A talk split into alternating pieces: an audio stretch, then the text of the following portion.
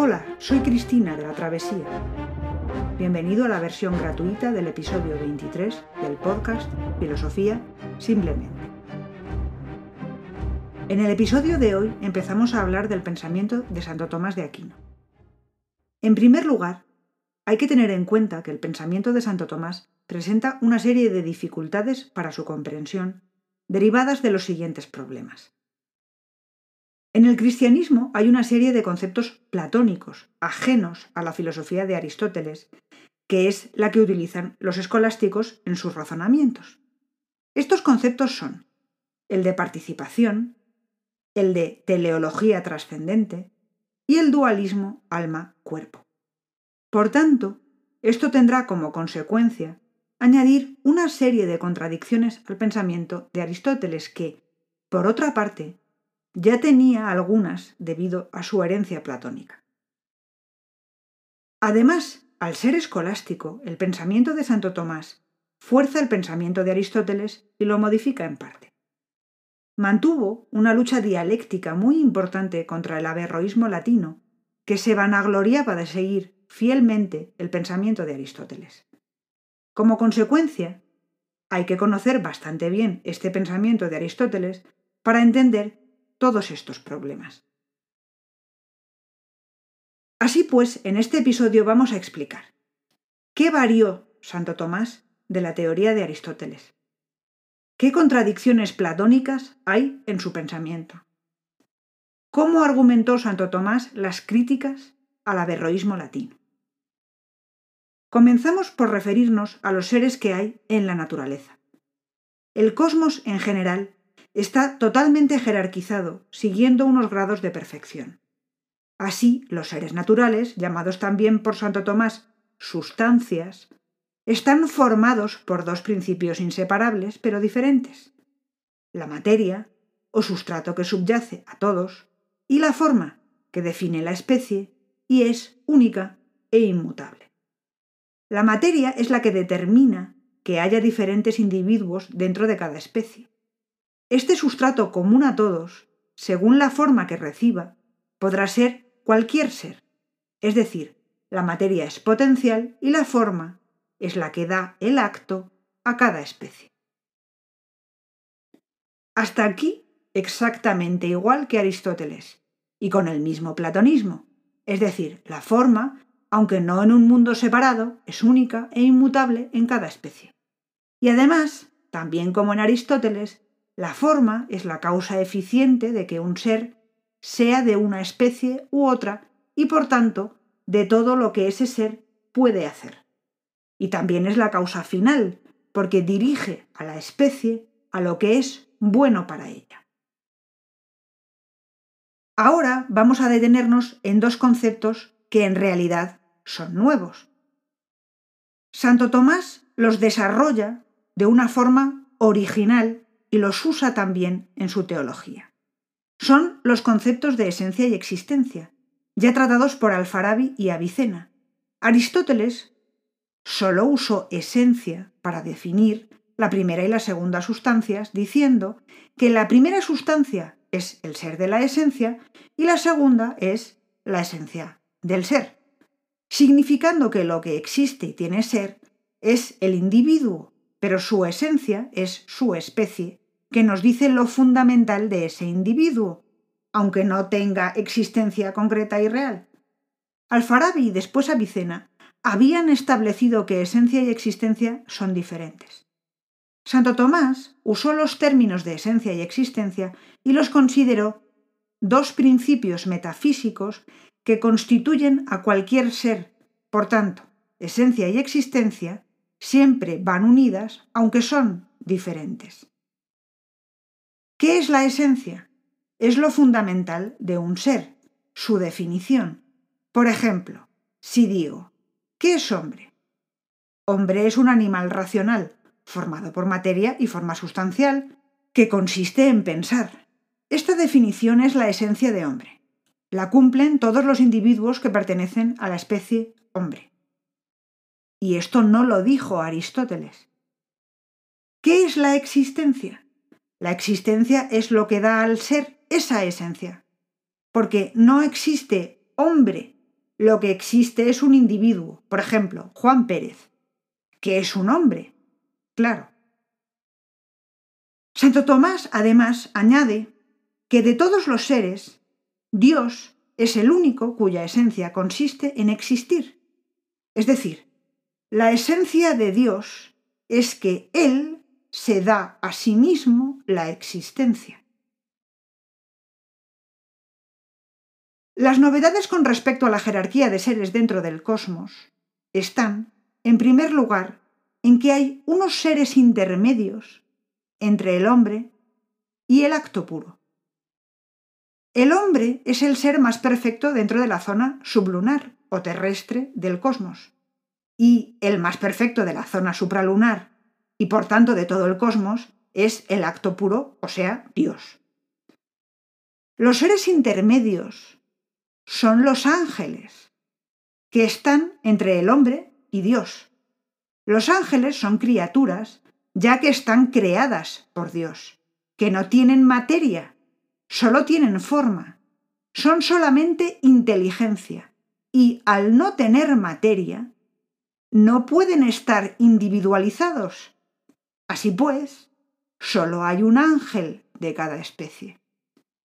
Esta línea de argumentación ya fue usada por el estoico Posidonio de Apamea, como vimos en un episodio anterior.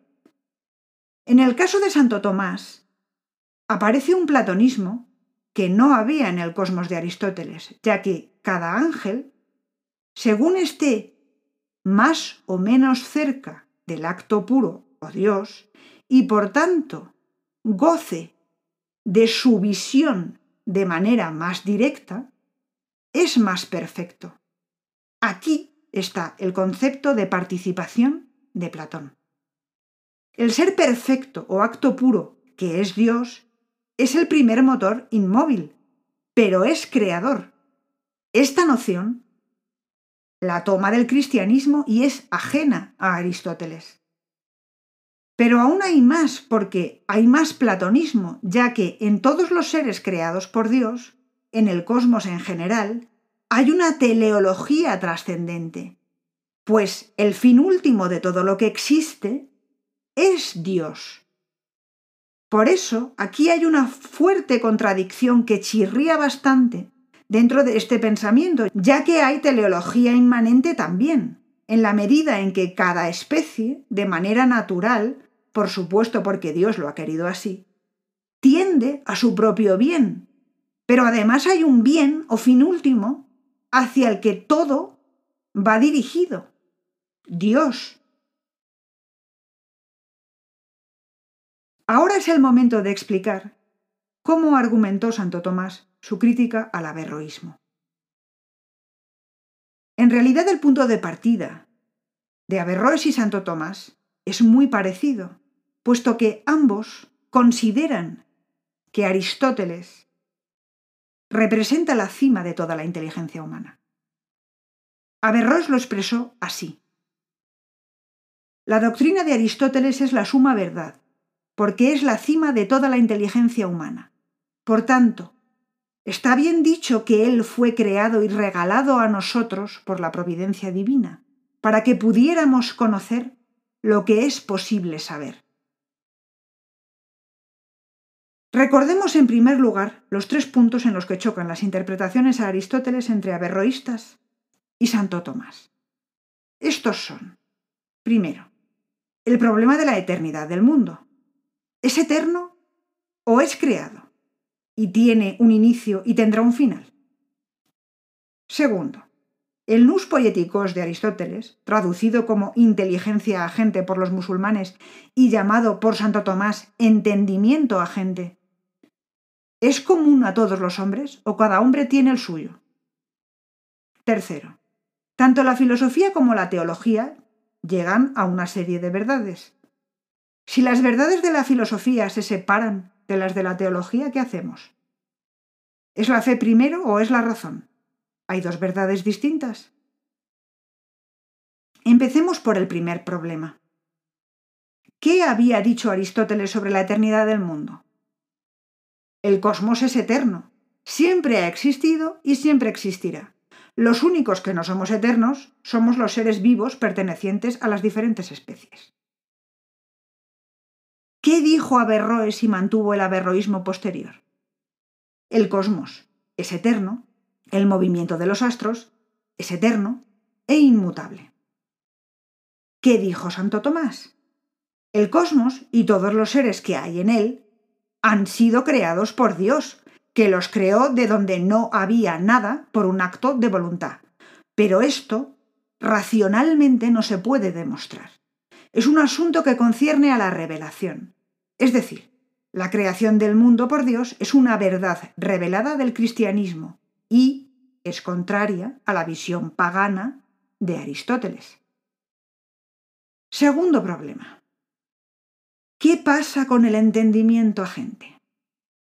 Sabemos que Aristóteles había escrito en su libro acerca del alma que la forma del hombre, que es igual en todos, desaparece al morir el cuerpo, es decir, la materia. Esta forma es la inteligencia y está formada por nus pacéticos y nus poéticos, que es lo que ahora estamos llamando inteligencia agente. Aristóteles dejó abierto un problema.